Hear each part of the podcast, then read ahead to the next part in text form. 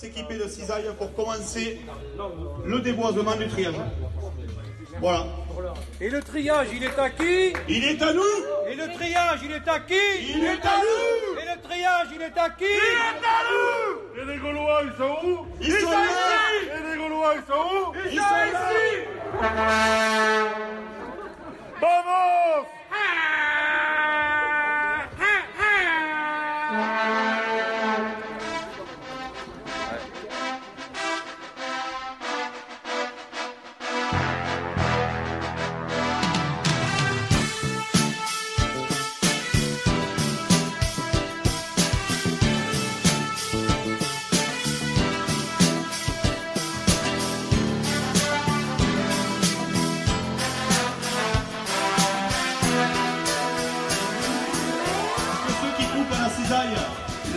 quelques euh, le ramènent en tas au pied du pylône.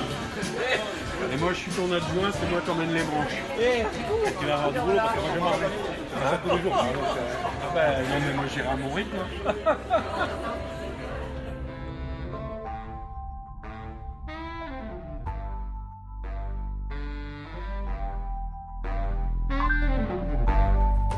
La diagonale du vide est une large bande du territoire français allant de la Meuse au Land où les densités de population sont très faibles par rapport au reste de la France.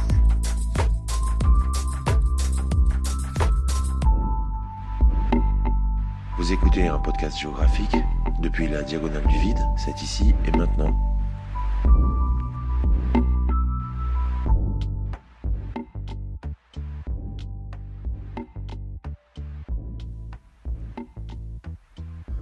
Bonjour à toutes et à tous. Nous sommes en juin 2017 et vous écoutez l'épisode 10 de la saison 2. Je vous imagine Peut-être que peut-être que vous fûtes euh, métrosexuel. Peut-être euh, que vous avez finalement décidé il y a quelques mois ou quelques années de quitter euh, la grosse ville pour venir vous installer à la campagne comme un néo-rural. Vous avez fait votre trou maintenant.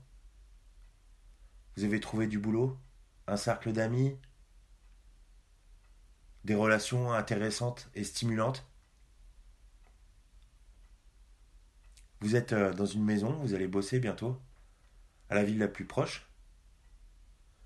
Mais euh, c'est le matin, sur la terrasse qui donne sur la cuisine, vous avez installé une table pour prendre le petit déjeuner. Parce que dans le sud de la France, à cette période de l'année, il faut se lever tôt. Et ça vaut le coup de prendre un petit déjeuner à l'ombre, devant les vignes. Vous regardez les papillons, et au loin, à droite des montagnes qui sont là, une ligne bleue qui définit euh, l'horizon, c'est la mer Méditerranée. Vous vous apprêtez à mettre votre, votre casque pour ne réveiller personne et vous écoutez la diagonale vide. Ou alors peut-être que vous n'êtes pas en France. Peut-être que vous êtes sous les tropiques par exemple. Dans une grande métropole. Le trajet en bus pour aller de chez vous à votre lieu de travail est assez long. Et vous attendez la deuxième moitié du chemin. Parce que vous savez que c'est celle dont vous préférez regarder le paysage. Pour appuyer sur le bouton play de la diagonale du vide. Je vous souhaite une très bonne écoute. J'espère que ça va. Cette semaine, je vais juste vous raconter euh, une journée que j'ai que j'ai passée. Pendant cette journée, je suis allé rendre visite à quelqu'un pour le boulot. Nous sommes allés visiter une chapelle. Nous sommes allés au restaurant. Nous sommes allés rencontrer quelqu'un pour parler d'une possible exposition d'art. Et la semaine d'après, je suis retourné à cet endroit-là. J'ai remangé au restaurant avec le même monsieur, la même dame. Et là, on a parlé un petit peu de la guerre d'Espagne et des anarchistes. Et vous allez voir pourquoi. Donc le hashtag c'est Histoire de France. Et cette semaine, il y en a qu'un.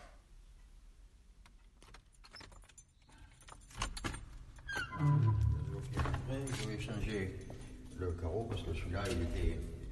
On aurait dit qu'on avait signé quelqu'un là. Ah ouais. Je le change, je vais le changer, mais je le recoupe un peu. Ouais.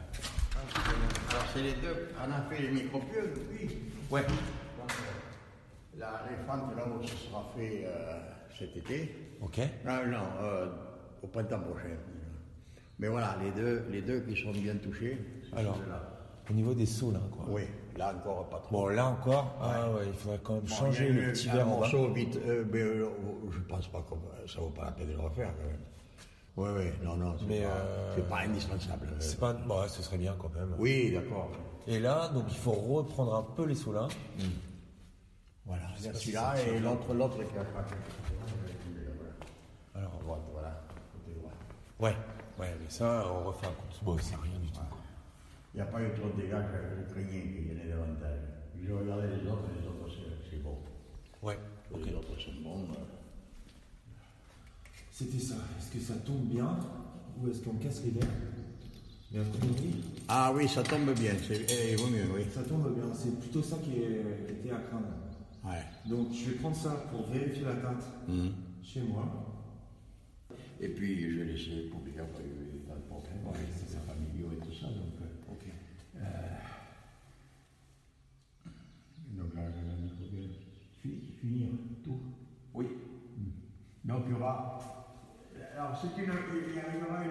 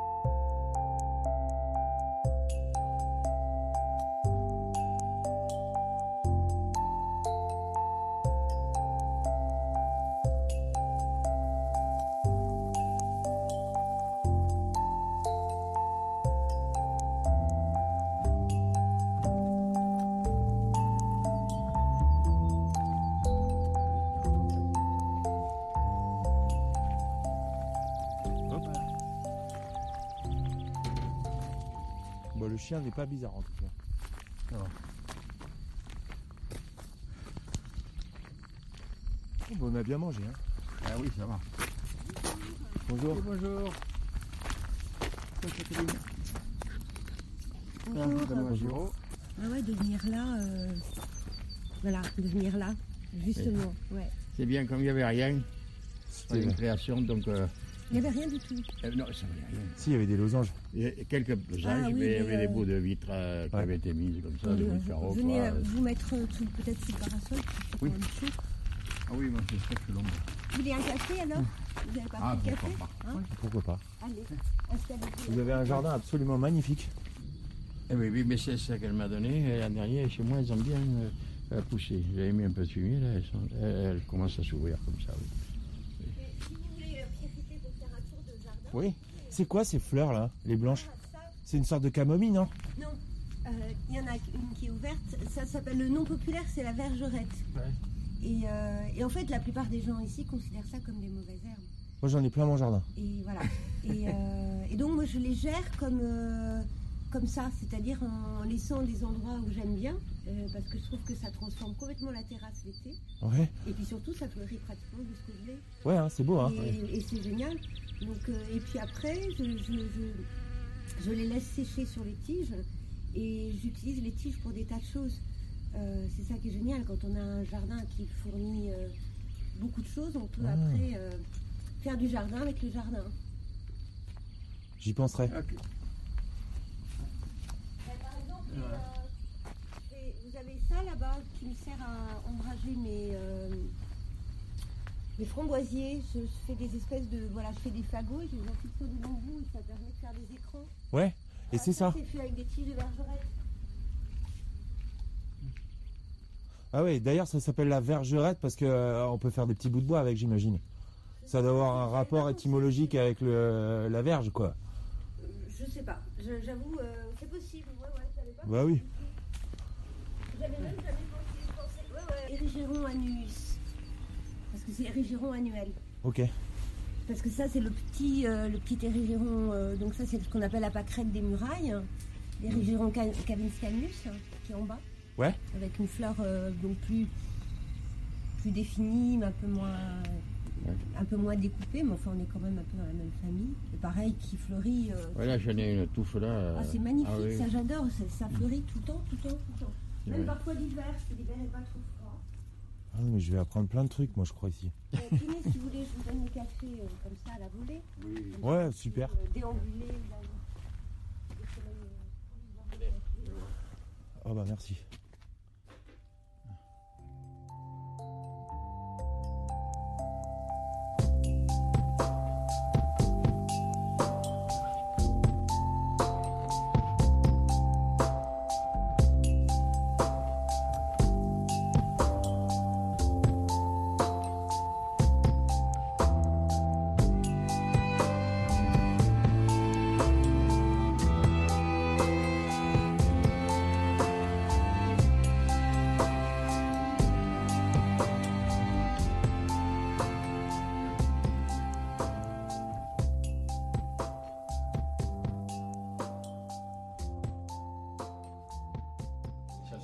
Des conditions terribles.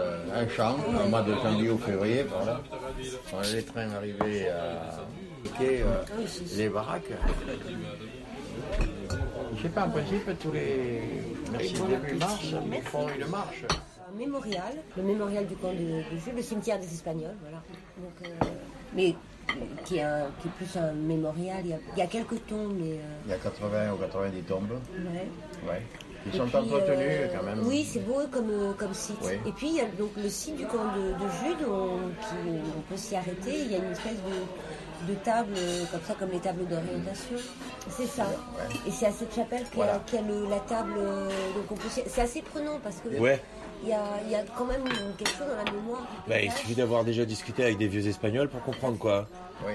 Et à côté, il y a la reconstitution d'une baraque euh, de.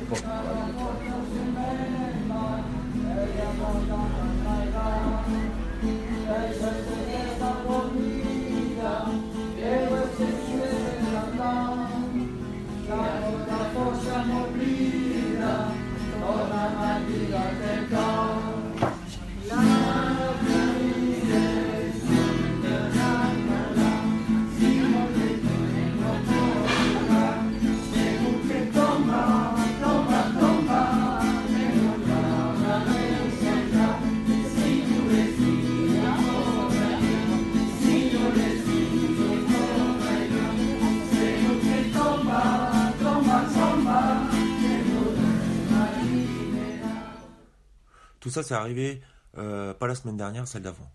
J'ai dû me rendre sur le site d'une ancienne chapelle euh, dans laquelle on avait déjà travaillé il y a plusieurs années pour refaire un calfeutrement. Et en fait, le monsieur qui euh, s'était occupé des travaux à l'époque m'a invité au restaurant. Donc on est allé bouffer et on était en terrasse dehors sur le parking au milieu des ouvriers. Terrasse bien remplie quand même, pas mal. Et à l'intérieur du restaurant, ils avaient poussé les tables et euh, en fait, il y avait des vieux qui chantaient. Tout a bien habillé les vieux, quoi.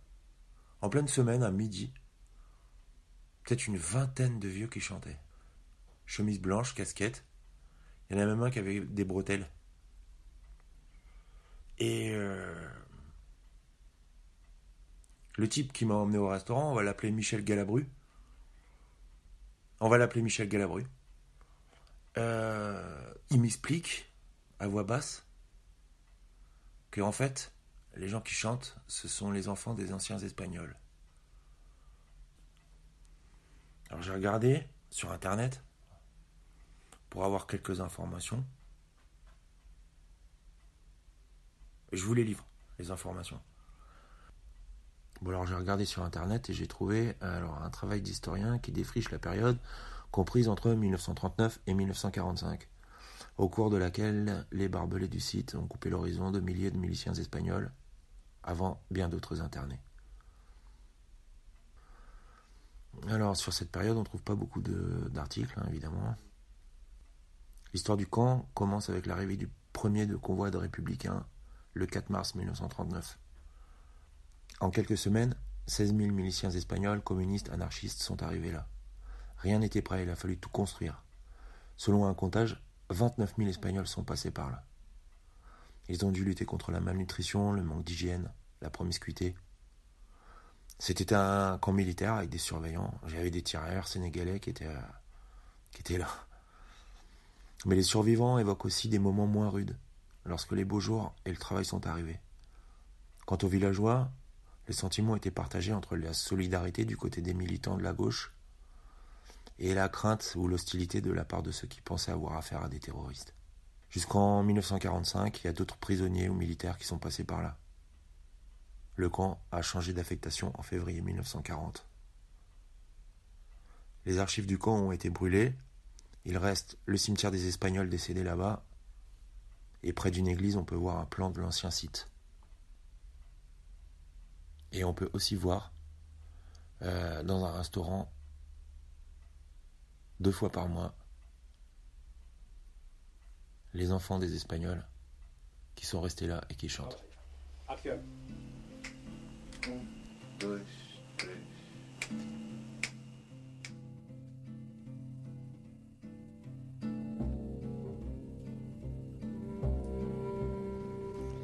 Dicen que por las noches no más se le iba en puro llorar. Dicen que no comía, no más se le iba en puro tomar.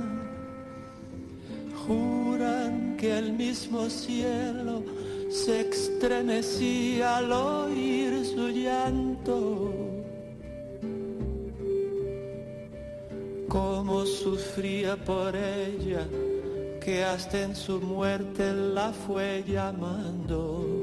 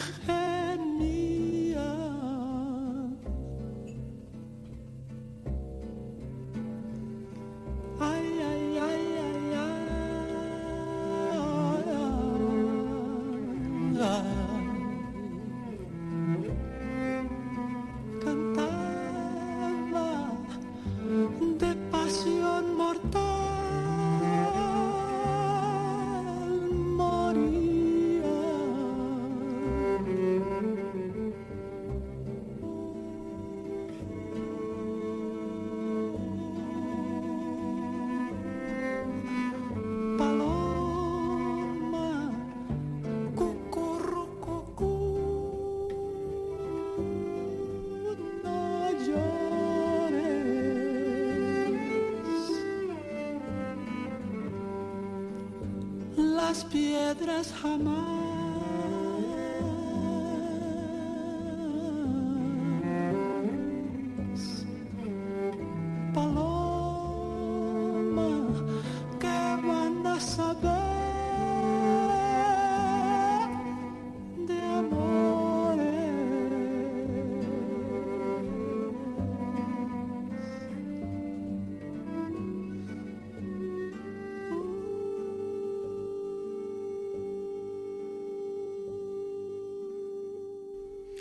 J'ai fini. Je vous remercie d'avoir écouté. Encore une fois, j'ai pris beaucoup de plaisir. Euh, cette semaine, il s'est passé quelque chose. J'ai été averti par Twitter que deux personnes avaient pris la peine d'écouter mon travail pour pouvoir en parler sur un podcast. Donc merci à Juliette et à Étienne de la revue Saint-Ouen d'avoir travaillé à ce point-là, d'avoir pris le temps de vous intéresser à mon podcast. Je mets le lien dans mon article. Je vous souhaite euh, de passer une très bonne journée, une très bonne nuit. Portez-vous bien. Allez vous coucher si c'est le soir. Allez travailler si c'est le matin. Soyez toujours curieux, euh, attentifs. Moi, je vous retrouve dans 2-3 semaines, dans un endroit probablement différent, mais toujours entre vos oreilles.